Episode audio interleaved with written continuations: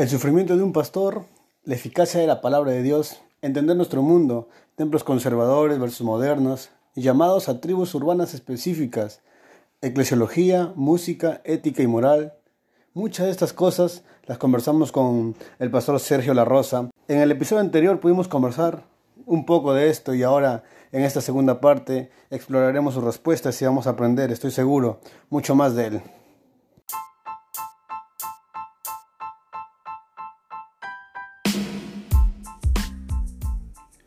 Hey, ¿qué tal? Soy Holly Ruiz y esto es Mala Influencia, la segunda parte de Ser Pastor en esta era con el pastor Sergio La Rosa. Disfruta esta segunda parte y quédate hasta el final. Eh, bueno, vamos con la siguiente pregunta. Dice, ¿qué piensa usted del estrés y del sufrimiento silencioso en los pastores? Hace rato hablamos un poco de eso también antes de grabar. Bueno, mira, el estrés casi lo vamos a tener todos, ¿no? Es, eh, y yo diría que casi es inevitable. Y además el sufrimiento, ¿no? El sufrimiento es un tema que lo hemos querido, yo por lo menos por mucho tiempo quise este, negar esa parte de mi vida. Y yo siempre quería vivir un tiempo de gozo y, no puede estar triste el corazón que tiene a Cristo, yo cantaba, ¿no? Entonces, pero no es cierto, no es cierto. Porque no está mal la tristeza y el duelo. Hay momentos en que es inmoral no estar eh, estar simplemente contento cuando hay un momento que hay que llorar con los que lloran mm. y sufrir con los que sufren.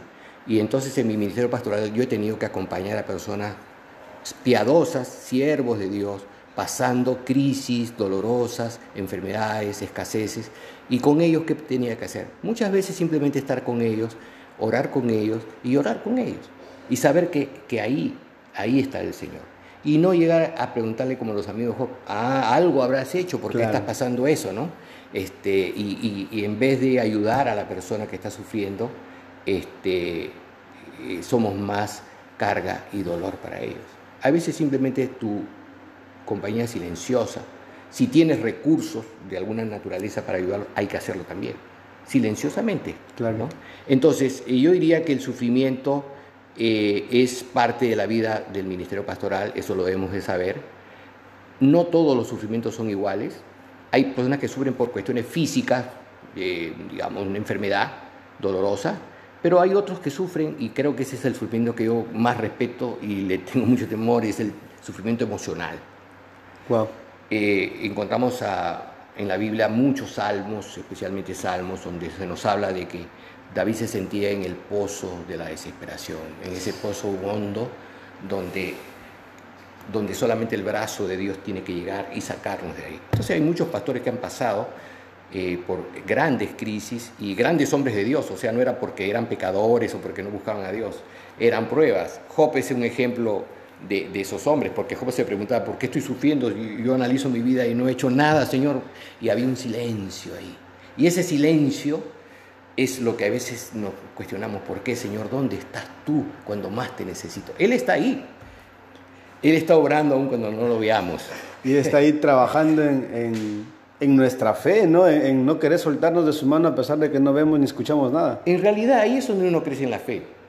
Porque cuando estás viendo todas las bendiciones, es muy fácil crecer en la fe. Como Estamos dijo Satanás, mira, tú lo has rodeado bajo... No le falta nada. No le falta que, así quien no te sigue, ¿no? Y ese es el tipo de ministerio que a mí me gustaría. ¿Por qué no? Claro. lo digo, porque a mí no me gusta el sufrimiento, yo no soy estoico. Eh, yo soy cristiano, pero el sufrimiento tiene una función, no para santificarme, porque el que me santifica es el Espíritu Santo y la obra de Cristo es perfecta, pero para madurar moralmente, para tener compasión con los que sufren, porque si yo no hubiese pasado por algunas pruebas de sufrimiento, y lo digo de, todo corazón delante del Señor, yo no entendería a otros que sufren, sería muy insensible, diría, mira, te falta fe, mi hermano, ora nomás, mira que este, lee este salmo, ¿no? Pero no es así la cosa, no hay fórmulas, hay veces simplemente eh, no tenemos una respuesta para ciertas situaciones. Y ahí es donde tenemos que decir como el apóstol Pablo tres veces he rogado y el Señor me ha dicho, basta de mi gracia. mi gracia. Wow, qué fuerte. Y qué interesante, de verdad, me agrada cómo se está tornando la conversación. Eh, estoy aprendiendo mucho y eso me pone feliz porque sé que igual van a haber muchas otras personas que van a estar contentas con todo esto. Pero vamos con la siguiente pregunta. Dice, ¿qué recomendación le daría a quienes pastorean en pleno siglo XXI? Hablamos hace un rato de la diferencia de, época tras época. sí. ¿Qué recomendación les daría? Bueno, vivimos en una época de la indiferencia, ¿no? Es una época, yo diría, bueno, mi época cuando yo empecé mi ministerio, yo fui misionero, trabajé en la selva con las comunidades nativas. Y muchos me dijeron, ¿cómo te vas a ir a la selva, a meter a la selva amazónica? Pues yo en ese tiempo estaba soltero, podía estar ahí. Y, reconozco que hay sus peligros de estar allá. Me pasaron varios eh, accidentes por estar ahí en esos lugares. Pero yo diría que la selva de la ciudad es más peligrosa. Y el mundo en que vivimos es muy indiferente y, y la posmodernidad, especialmente donde no existe la verdad, sino las verdades, y donde no hay absolutos, sino todos son relativos, donde cuando tú le dices, pero el Señor dice, no, pero eso, claro, Jesús lo dijo, pero también Buda lo dijo, y claro. no, entonces necesitamos tener una, una, una autoridad sobre otras autoridades. Y en este caso, yo creo que una de las recomendaciones que yo le daría a los pastores es que creamos en la Biblia. Yo creo que muchos han dejado en el fondo de creer, por eso buscan recursos en otras cosas. Tenemos que volver a la confianza de que la palabra de Dios es viva y eficaz, más cortante que toda espada de filo, como martillo que quebranta la piedra. ¿no? O sea, creamos, no seamos nosotros ni nuestras habilidades que tengamos histriónicas o nuestras facilidades de palabra, porque hoy día cuando uno estudia, quiere estudiar oratoria, quiere estudiar el floro, vamos a decirlo así. No, no, no, acá no se trata de floro, acá se trata de que Dios va a honrar su palabra y va a producir frutos en los que escuchan. Y tenemos que orar por los que van a escuchar la palabra, aunque no seamos tan inteligentes y, hasta un poco torpes en palabras, ¿no? Pero no serán las muchas palabras. Por eso incluso el Señor dice en las oraciones, ¿no? No creáis que porque van a palabrear a Dios, Dios los va a escuchar. Será la eficacia de la palabra de Dios, la de Él. La de Él es eficaz.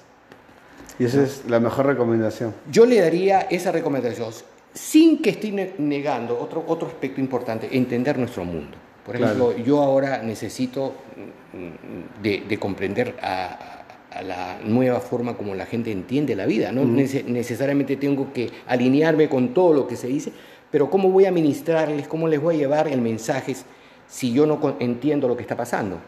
Entonces es muy importante que un pastor también, especialmente si es mayorcito como yo, que pasó ya a la base 6, de acercarse a los jóvenes, de conocerlos a ellos, de entender el mundo que vive, de que actualizarse eh, en, la educación. Por ejemplo, yo continuamente, yo tengo al menos dos a tres horas diarios de lectura y de, información, no solamente de teología, sino de, ciencia, de sociología, de psicología, para entender lo que está pasando. Claro. ¿Cómo voy a introducirme en? Y ese es trabajo, eso es trabajo. Pero lo hago porque es mi propia necesidad para entender el mundo en que vivo y saber cómo llevarle la palabra. Y, eso creo que no solo es aplicable para personas que en este tiempo son mayores, ¿no? O sea, nosotros en algún momento vamos a ser mayores, yo ahora tengo 26 años, pero estoy seguro que en unos 20, 25 años el mundo va a cambiar más aún si es que el Señor aún eh, no completa su obra, pero, o no viene, viene por nosotros, pero en unos años yo me imagino que todo va a cambiar de tal forma, o sea, Hace 20 años no había todo lo que hay ahora. La tecnología y la ciencia no estaba eh, tan avanzada y alborotada como ahora. Y, imaginarme yo que de acá a unos años me puede pasar lo mismo. O sea, la recomendación es para todas las, todas todos lados. Es que los cambios ahora se dan más rápidos. En mi época un libro era de actualidad de 50 años que se había publicado y todavía en un libro fresco. En actual tenía mucho de actualidad. Ahora están saliendo nuevas publicaciones con nuevas informaciones. No quiero decir que los libros antiguos no tengan nada que decir, tienen su gran valor, pero por todo lo que está ocurriendo, especialmente en el campo de la cibernética, la ciencia, el conocimiento de la mecánica cuántica y todo eso que nos abre un mundo, ¿no? las redes sociales, las comunicaciones rápidas. En mi época, por ejemplo, tener un teléfono inalámbrico pues era de lujo, ¿no? Claro. Eso ya era muy avanzado, tener una computadora. Yo escribí mi primera tesis en el seminario con máquina mecánica de escribir, ¿no? Y ahora pues uno tiene una gran ventaja de poder este, tener acceso a muchas fuentes de información. Antes teníamos que tener tarjetitas de cartón donde íbamos a las bibliotecas a buscar notas, información. Era un proceso larguísimo. Escribir una tesis te tomaba mínimo un año, una buena tesis. Wow. Sí. Wow. Qué diferencia, ¿no? Y, y qué interesante. Vamos con la siguiente pregunta. Dice, ¿cuál es su apreciación personal respecto a las iglesias modernas y juveniles en, perdón, en contraste con las iglesias tradicionales y conservadoras. O sea, ¿cuál es podrían ser las ventajas y desventajas de, este tipo de iglesia. Yo diría que siempre los extremos son malos, porque no hay que perder lo antiguo, o sea, hay que renovarlo, pero no desecharlo. Yo creo que eh, hoy día tenemos muchísimas cosas que me hubiese gustado tener en la época que yo crecí. Antes tener, eh, tener una fotocopiadora, tener una computadora, tener un cañón multimedia. Ahora tenemos muchas maneras de, ser, de hacer más asequible y didáctico eh, la forma de enseñar y de comunicar. Entonces yo diría, podemos aprovechar de lo antiguo sin desecharlo completamente, especialmente las cosas buenas. Hay cosas que no se pueden desechar. Por ejemplo, en una casa, en una construcción, siempre hay columnas. Por ejemplo, acá tú puedes ver estas dos columnas que hay acá. A mí no me gustan porque me estorban el camino. Pero si yo hoy día digo la corto, se me cae la casa. O sea, esas columnas no están ahí por... No solo es adorno. No es adorno, eh, es más, a veces es un obstáculo en el camino, pero son necesarias porque sostienen el edificio. Entonces, pero, pero yo sí puedo cambiar el color de las paredes y eso no afecta en nada. Y yo puedo cambiar las cortinas que tengo, poner otras luces. Ahora, yo lo que diría que siempre hay que tener cierto eh, equilibrio del buen gusto, ¿no? Porque uno puede llegar a la guachafería, a, lo ya exagerado, por ejemplo, querer convertir una iglesia en algo parecido a una discoteca, a un bar, a un cabaret, no, pues eso ya también este, desnaturaliza el mensaje que queremos dar. Podemos, bueno, si tú eh, visitas las iglesias antiguas, eran bastante feas, o sea, un poco mal gusto, había un baño chiquito para 100 personas y, poca iluminación, poca oxigenación, ¿no? Porque los arquitectos no se preocupaban, eran casi un cajón, ¿no? Claro. Y, las sillas eran bancas largas nomás, ¿no? Entonces, yo, esas son, son formas, lo que a mí me interesa son los contenidos. Los contenidos no debemos de cambiarlo. El Evangelio es uno, no tenemos la autorización de cambiarlo. Podemos decirlo en otro lenguaje más asequible, ¿no? Es decir, poner ciertas luces, adornos que nos puedan ayudar, pero ahí viene el criterio del ministro, del pastor que está eh, conduciendo a la iglesia, ¿no? Podríamos decir entonces que no existe tampoco un estándar en términos de infraestructura para, para, la iglesia, o sea, si vamos a, a, separar modernismo de conservador en términos de infraestructura, termina siendo responsabilidad del pastor quien pueda definir quizás ciertos eh, artefactos o colores dentro del templo, ¿no? dentro del, espacio donde se va a compartir la palabra. Claro, y con la gente que también está trabajando. Por ejemplo, se me ocurre ahorita eh, un, un ejemplo que lo tengo en mente. Hace muchos años en los Estados Unidos, se convirtió un, un, motociclista de Harley Davidson, de estos de los Helanger, y se convirtió al Señor. El Señor hizo el milagro de, salvarlo, cambió, le cambió el corazón, pero el hombre siguió con sus casacas y sus motos, y él empezó, se hizo, eh, Dios lo llamó al ministerio pastoral, a ser un pastor de motociclistas. O sea, esa gente, eh, no, nadie se va a acercar a esa gente son como un grupo extraño y, peligroso. Pero él, como ha sido parte de ellos, Dios lo llamó a que se meta con ellos y ganó a muchos. Y entonces era una iglesia que se reunían en parques, en motos, y él predicaba a esa gente, ¿no? Claro, obviamente cualquier persona no quisiera acercarse y ser miembro de esa iglesia, pero Dios lo llamó a un ministerio muy particular, ¿no? Entonces con eso quiero decir que hay secciones también para ciertos ministerios o con los gitanos también, por ejemplo, muchos eh, misioneros lingüistas que han estudiado han ganado a los gitanos, ellos siguen sus carretas, viajan por ciertos lugares, pero este, tienen, digamos, la iglesia rodante, por así decirlo, ¿no? de los gitanos. Y finalmente, entonces, la, infraestructura no tiene por qué afectar eh, a nuestra relación con el Señor y nuestra vida congregacional incluso, ¿no? Claro, especialmente los contenidos. Eh, Eso para, es lo mí, más importante. para mí lo más importante es qué mensaje estamos llevando. Si estamos llevando el auténtico mensaje del Evangelio o otro Evangelio, como diría Pablo. Sí, eso, es lo más importante. Genial. Vamos con la siguiente. Dice, bueno, creo que esto responde un poco a lo que ya hablamos, de luces psicodélicas, música contemporánea y eclesiología. ¿Hay algún límite? Bueno, para todo tiene que haber límites, porque un carro que no tenga freno, pues claro, mientras más veloz es más peligroso, ¿no? Entonces hay que ponerle límites. Ahora, ¿quién pone los límites? Bueno, yo creo que hay ciertos principios de moral y de ética básicos que deben de guiarnos y por eso no quiero ahorita poner una lista de cosas muy precisas, pero cada, especialmente si entendemos lo que significa eclesiología, la eclesiología es una parte de los estudios de la teología sistemática donde se nos habla de qué es la iglesia, cuál es su naturaleza, cuál es su función, cuál es su misión. Entonces, si hablamos de eclesiología, tenemos que conocer cuál es la naturaleza de la iglesia, por qué está la iglesia, qué debe hacer la iglesia, para que no convertamos la iglesia en otra cosa que no es iglesia, que no lo convertamos en una empresa, que no lo convertamos en cualquier otra cosa. Hay que reconocer que la iglesia no es una mera institución, ¿no? es un cuerpo viviente, es el cuerpo de Cristo. Entonces hay que tomar esas, eh, estos elementos eh, bíblicos que nos guíen para, para tener una vida saludable como iglesia. Interesante. Vamos con la siguiente. Igual yo tengo un par de preguntas después. Dice, bueno, esto ya es un poco más personal y sé que hay muchas personas que tienen también la misma duda, mm. pero dice, quiero ser pastor. ¿Qué debo hacer y por dónde empiezo? Bueno, buena cosa deseas, o sea, lo dice claramente, ¿no? Claro, entonces el, deseo de ser pastor, una cosa es desear, pero otra cosa es ser, ¿no? Porque mm, yo también desearía muchas cosas, eh, no está mal el deseo, pero tiene que haber las condiciones y entonces para eso tenemos que regresar al estándar bíblico, afortunadamente no vamos a inventarlo, ya está hecho y tenemos varias listas de los obispos. Vamos a decir que la palabra obispos, presbíteros, habla de lo mismo de ser pastor, ¿no? son, lenguajes diversos, porque el presbítero era pues el anciano, ¿no? y el anciano no necesariamente tenía que ser viejo, sino que se habla de anciano por la experiencia de la vida, ¿no? entonces, o también se hablaba del obispo, que era el que veía, el que supervisaba, el que cuidaba, ¿no? el, el pastor es uno que está mirando y sabe lo que está pasando en su mundo y en su iglesia. Entonces, buena cosa deseas.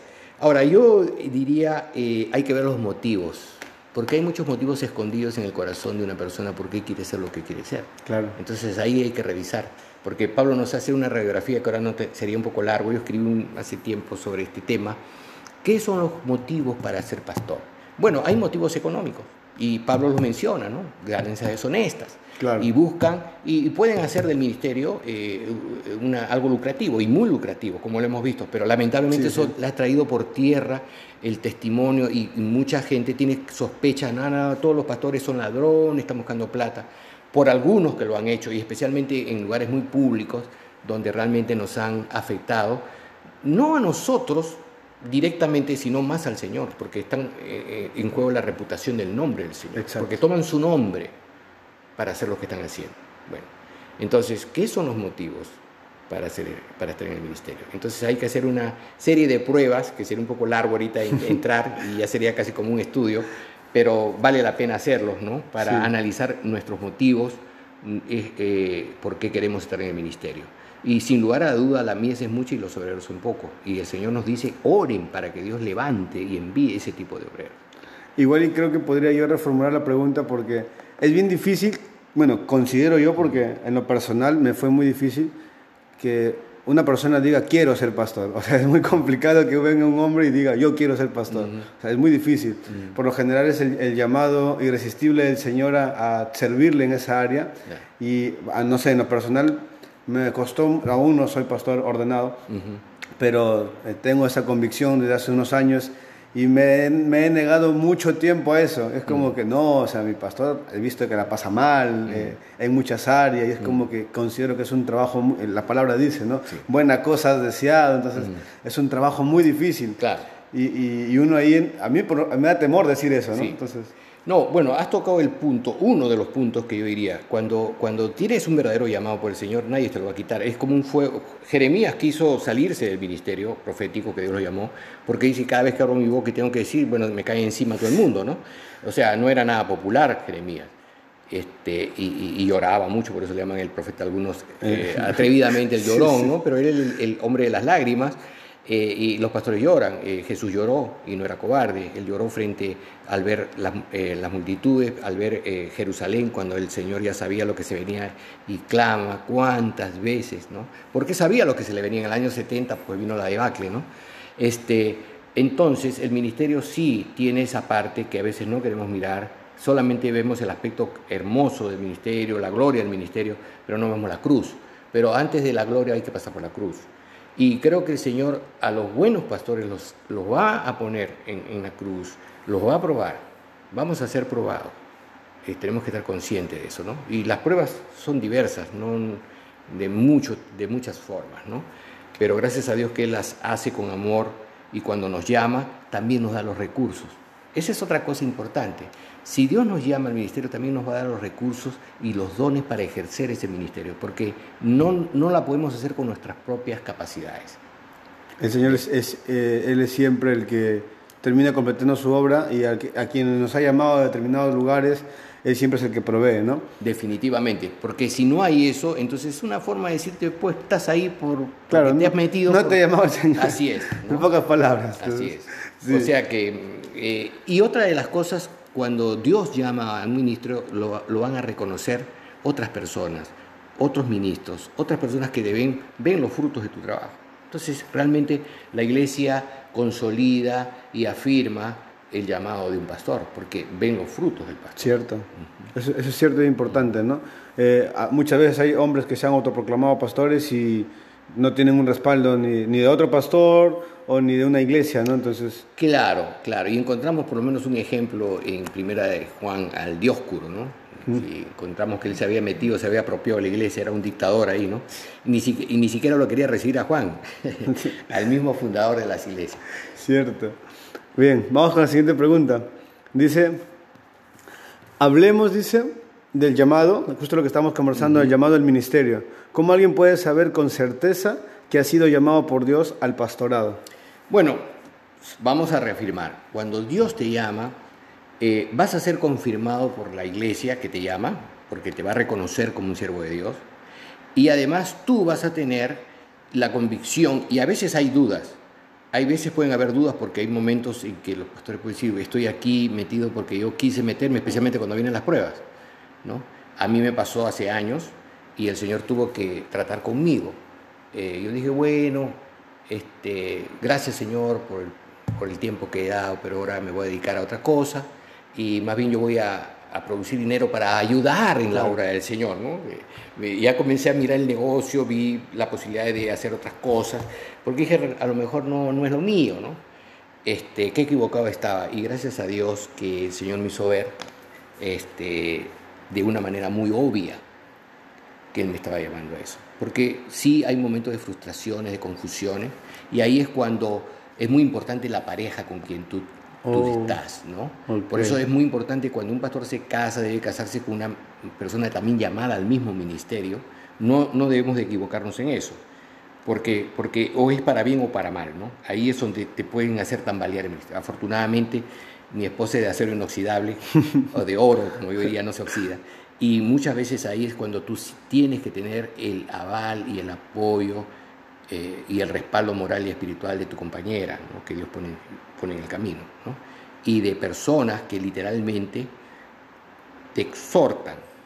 Yo recibí una exhortación de un hombre que nunca conocí, pero que vino especialmente a hablarme. Yo dije, bueno, son, son cosas raras y extrañas, ¿no? Pero yo sabía que, que Dios me estaba hablando claro y fuerte. Es que a veces nos hacemos los sordos, ¿no? Este, dice que no hay peor sordo que el que no quiere oír, ni peor ciego que el que no quiere ver. Así que es mejor que, que hagamos caso cuando Dios nos habla, porque no, vayamos, no nos vaya a pasar lo que le pasó a Jonás. Que compró, que compró, su pasaje y se fue al otro lado, pero el Señor dijo, mira, no te me vas a escapar, tú vas a hacer lo que yo quiero. Porque cuando Dios te llama, eh, no eres tú que te escogiste, no me elegisteis vosotros a mí, sino que yo los elegí a vosotros. Y, Pablo no se escogió a sí mismo. Pablo fue escogido y elegido. Y, es más, lo cuestionamos, pero Señor, le dice Ananías, ¿cómo, ¿cómo vamos a... ¿Cómo me mandas a que ore por él si él es un perseguidor? ¿No te has enterado que él está persiguiendo a la iglesia? No, no anda nomás, le dice Ananías. Ministralo, porque yo fui que lo llamé. Wow. Entonces, tiene que haber eso. Tú tienes que llegar a, a un punto en que sabes que estás ahí porque Dios te ha llamado. Él sabe cómo hablar. Tiene muchas maneras, no una sola manera. Y una, por supuesto, de las eficaces por palabras, ¿no? Tú vas a tener convicciones, eh, vas a tener también este, lo que sentía muchas veces, eh, y ojalá que nos ponga más fuego, más calor en el corazón como, como se lo puso a Jeremías, ¿no? Aún cuando no, el Señor pone ahí un rayo que te dice, no, tú tienes que levantarte y hacer esto. Tienes que hacer esto por, sí. por el pueblo, eso, es, muy fuerte, es, muy interesante. Yo estoy orando mucho justamente en, en esa área. Y, esto es gratificante para mi vida también. Sí, y otra cosa que yo diría adicional, este, yo diría que mm, uno debe tener un mentor, un mentor, buscar a alguien que, que nos apoye en eso, que nos, que nos vigile, alguien a que nosotros le, le, le demos autoridad para que nos observe, y le digamos así con todas las palabras, hermano, por favor, necesito que tú me observes, me veas los lados que no están muy bien, que yo necesito mejorar. ¿no? Alguien a que tú rindas cuenta. Sí, eso, eso es importante y, lo he escuchado muchas veces porque incluso un, pastor, o sea, muy aparte de, tener amigos, es necesario que siempre tengamos a alguien a quien rendirle cuentas y somos humanos, o sea, somos hombres o mujeres que nos podemos seguir equivocando y si no hay una autoridad de quien podamos responder, muy aparte del Señor, muy aparte de Dios, si no hay alguien a quien le podamos responder en esta vida terrenal, nos podemos equivocar mal y, puede ser muy... Es muy peligroso no tener, no tener a alguien que nos observe, ¿no? Aparte, por supuesto, también nuestras esposas son muy buenas detectoras porque nos conocen bien para, para decirnos cuando las cosas tienen un olfato que Dios les da. Por eso es importante tener una... Eh, es bueno estar casado, y bien casado con una amiga. Yo digo, mi esposa es mi mejor amiga. Y yo lo digo de verdad, ¿no? Porque a veces este, somos amigos, pero ya cuando se casa parece que no son amigos. No, no. Al contrario, la amistad se va profundizando. Solamente que yo digo, lo digo así, eh, en serio y, y, no en broma. Mi, mi esposa es mi amiga y es mi amante. Es mi enamorada, ¿no? porque quiero vivir con ella con esa frescura. Yo lo necesito, lo necesitamos todo. La parte romántica no, no debemos de apagarla jamás, aunque hayan pasado 35 o 40 años de matrimonio. ¿Por qué tenemos que apagar el aspecto romántico? Siempre tenemos que desarrollar esa área de nuestra vida, nos, nos oxigena mucho. Qué bonito, qué bonito poder escuchar eso y, y qué retador para nosotros los más jóvenes a, a buscar una vida más íntegra en el Señor a querer alcanzar de repente lo que usted o usted ya ha alcanzado como pastor eh, y como esposo y todas las demás áreas que nos queda, al menos ahí, nos queda mucho todavía por vivir y por enfrentar y es bueno saber que el Señor es fiel y que a través de su vida yo puedo ver que no es tan difícil igual y que igual el Señor nos va a poder ayudar. Entonces eso me alegra. Eh, ya bueno, hemos conversado un buen rato para ir cerrando. Eh, ahora estamos en eh, en el centro, en el centro John Boyce. Quizás puede hacer una invitación a, los que están escuchando para que por ahí puedan conectarse con ustedes. Me encanta su biblioteca, es una biblioteca muy grande y todo el mundo, o sea, la mayoría de jóvenes o de cristianos acá en la ciudad conocemos la biblioteca de, John Boyce y es, es enorme, entonces es como que hay mucho acá por aprender. Bueno, aprovechenla porque están ahí para ser usados los libros, los libros no son para adornos, eh, me daría mucha pena. Eh, como yo he dicho, a veces he visto libros tan nuevecitos, este, no, no deben de estar muy nuevecitos, hay que cuidarlos, por supuesto, no romper las hojas ni nada de eso, pero eh, los libros son amigos y son fuentes de, información, es el testimonio de vidas, como diríamos, ya personas que han fallecido, que están con el Señor, pero que nos han dejado su legado, nos han dejado sus escritos, y hay mucha riqueza que podemos aprender en ellos, ¿no? Ahora, naturalmente, ningún libro va a reemplazar al libro de los libros, que es la palabra de Dios, la Biblia. Es un libro que, que lo debemos leer siempre. Y no solamente leer, como yo digo últimamente, no lean la Biblia, no la lean, estudienla, estudienla, medítenla, profundicen en ella, porque muchas veces leemos la Biblia, pero de una forma tan superficial que es, es como una capa de barniz tan fino que rápido sale, ¿no? Pero cuando tú empiezas a meditar en ella, por eso en la Biblia habla mucho de la meditación, pero no solamente reflexión, porque hay una diferencia entre reflexión y meditación. Meditación es mucho más...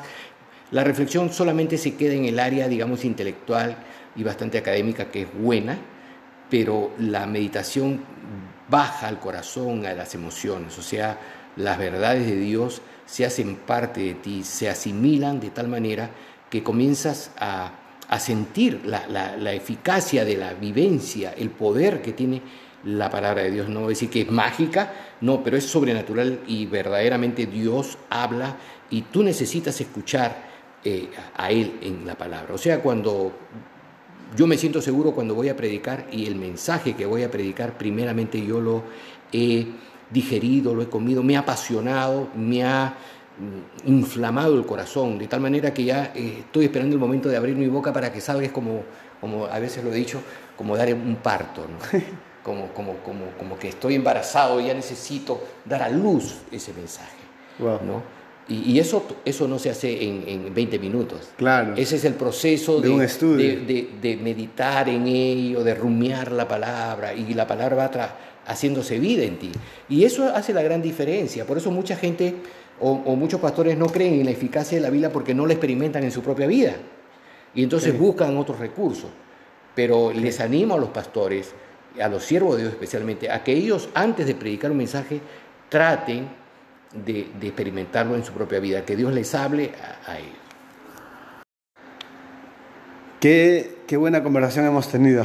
Me gusta, me agrada mucho, Pastor. Muchas gracias. Bueno, para mí también ha sido un, gusto. Eh, Hollis, este, espero que tengamos otra oportunidad para seguir conversando otros temas y quiero invitar a todos los que quieran venir a visitarnos. La dirección es Mozart 980, Urbanización Primavera. Mi teléfono fijo previa llamada, porque aquí yo soy el que los atiendo, al teléfono fijo que siempre tengo, porque no tengo celular. Muchos se, se sorprende que no tenga celular. Bueno, soy de la Guardia Vieja. Teléfono 250960, a la orden. Muy bien. Pastor, ¿cuántos libros hay en la biblioteca? He perdido la cuenta y tengo algunos libros todavía en cajas que necesito sacar porque ya me falta espacio. Vamos a ver si podemos hacer un espacio más de los nuevos libros.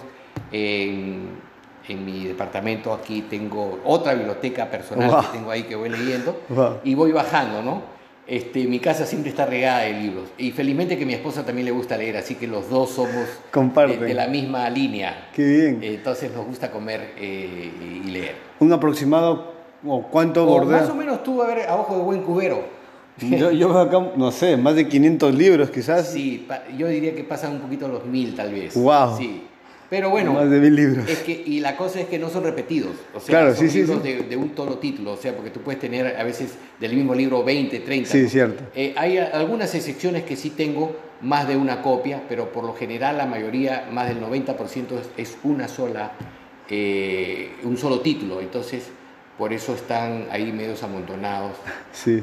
y bien apretados. Qué genial, Pastor. Pastor, una vez más Muchas gracias por su tiempo, gracias por compartir eh, de lo que el Señor ha hecho en su vida con, conmigo y con la gente que va a escuchar ahora eh, esta grabación. Eh, de todas maneras, vamos a grabar nuevamente más adelante. Seguro que van a haber muchas preguntas, mucha gente interesada en, aprender más y espero que pueda haber más obreros y, ministros y siervos que vengan hasta aquí a, a, John Boyce a poder aprender, a poder capacitarse. Igual ustedes siempre están publicando en sus redes sociales acerca de de los talleres, las conferencias que están dando y, me encanta eso y me agrada mucho. He tratado de venir siempre a todo lo que he podido para poder aprender, porque sí considero que es importante que estemos siempre capacitados y, como decía usted, de poder estudiar bien la palabra como para que el mensaje que salga de nuestra boca sea la palabra del Señor. Entonces, eso, eso. Pastor, muchas gracias. Muchas gracias también.